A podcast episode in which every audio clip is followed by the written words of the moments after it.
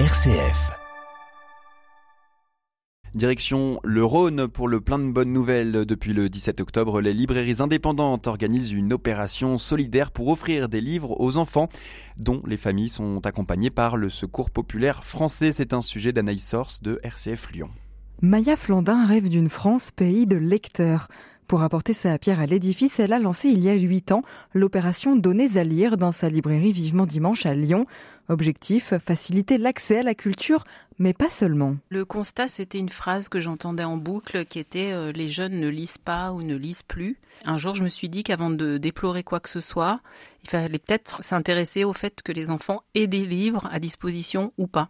Pour qu'un jour on puisse imaginer une forme d'égalité des chances, il faut quand même que les enfants aient accès à la lecture. C'est un accès à la culture, mais c'est aussi un accès au savoir. La lecture, ça apporte un vocabulaire beaucoup plus riche. Et donc ensuite, on va pouvoir s'exprimer d'une manière tellement plus fine. Donc ça veut dire qu'on peut exprimer des émotions, des sentiments, mais aussi on peut exprimer des revendications. Quand on a les mots, on n'a pas besoin des points. On peut arriver à dire les choses.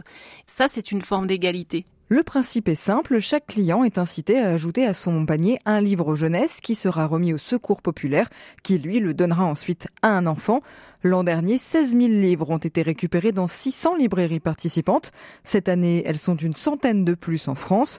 Et pour Maya Flandin, les livres choisis ne le sont pas par hasard et le résultat est là. Immédiatement, j'ai senti une envie de transmettre. Ce qui était choisi comme livre, c'était soit des livres qu'on avait eu enfant, soit des livres qu'on a lus à nos enfants nous-mêmes. Et je voulais voir comment c'était reçu de l'autre côté. Ça a été vraiment à chaque fois des très beaux moments et très touchants. Et notamment, par exemple, un petit garçon qui avait un petit livre cartonné et puis qui nous le lit. Puis au bout d'un moment, je lui dis, mais en fait, euh, je pense que tu as 4 ans, toi, à peu près. Il me dit oui. Je lui dis, donc en, fait, tu sais pas lire.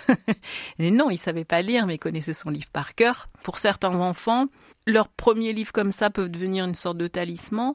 Pour d'autres, ça peut être euh, la découverte du début d'une série et eux, ils, se pensaient pas du tout lecteurs et puis tout d'un coup, ils disent ah mais en fait j'ai envie de lire la suite. ça y est, le pli est donné, on a compris ce qu'on pouvait trouver dans un livre, on a compris que c'est très différent d'une prescription scolaire et puis aussi de voir comment les parents eux ils se comportent par rapport au livre. Ce besoin d'histoire est présent chez tout le monde en fait. On a tous cette petite âme d'enfant qui aime bien se mettre sur les genoux de quelqu'un et écouter une histoire. Donnez à lire, c'est jusqu'au 20 novembre dans les 701 librairies indépendantes participantes en France, dont la liste est à retrouver sur le site du syndicat de la librairie française. Et c'est né il y a 8 ans à Lyon et depuis c'est devenu national.